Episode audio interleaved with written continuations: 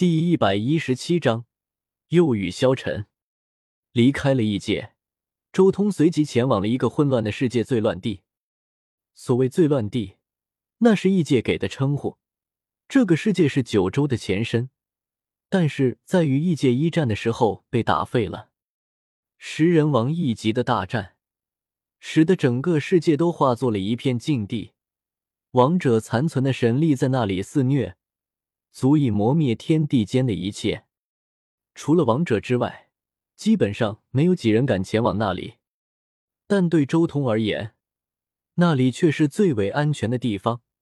他准备在此地做官，冲击王者。最乱之地很可怕，血色的夕阳落下，天地间瞬间漆黑一片。紧接着，刺骨的寒风碾过大地，发出凄厉的吼啸之音。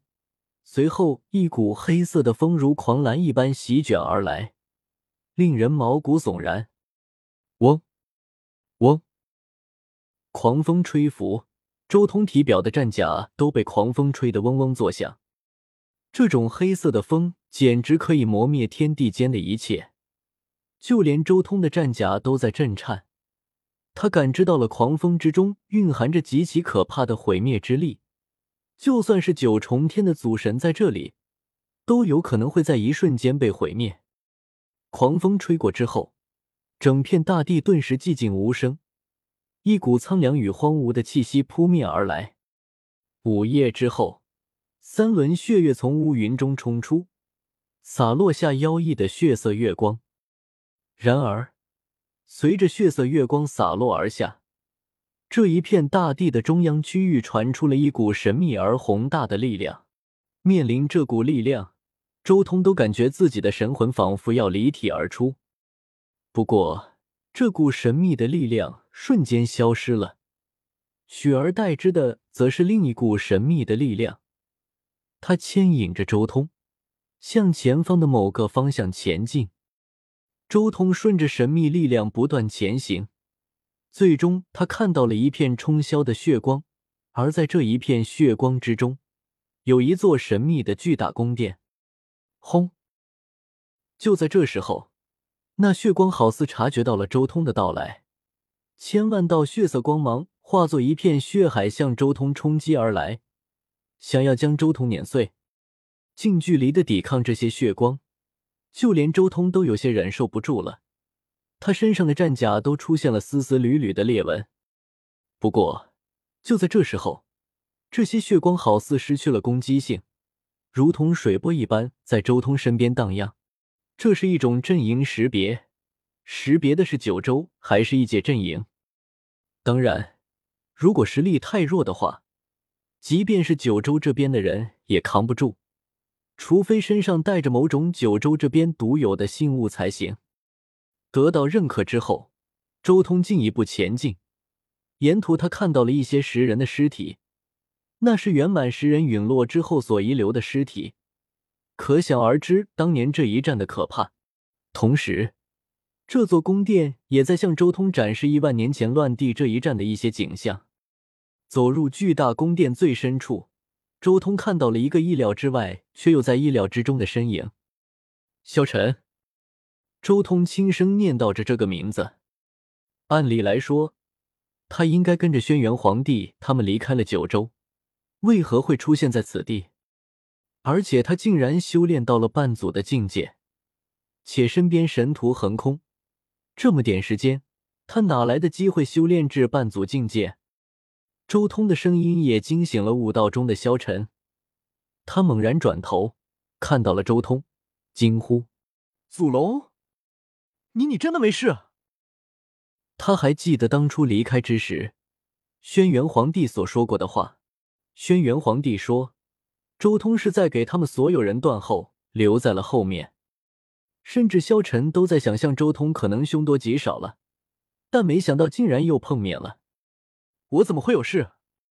异界虽然派了十五位超级祖神一同出手，但他们岂是我的对手？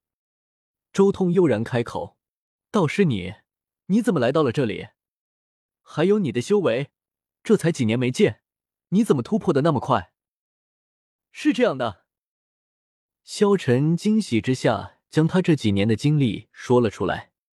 他们虽然乘坐祖龙船离开了，但因为科科家族的事情，他们回到了过去的时空，看到了科科玄祖涅槃的那座城。萧晨就是利用科科家族布置的时空秘境进行修炼，所以才在短短几年的时间里面修炼到了这一步，甚至还凝练出了神城。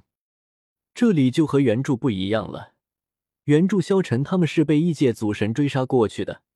所以异界也发现了那座城，自然科科玄祖不能留他们在这。但是现在根本没有人追杀他们，所以萧晨抓住了这次机会，迅速突破。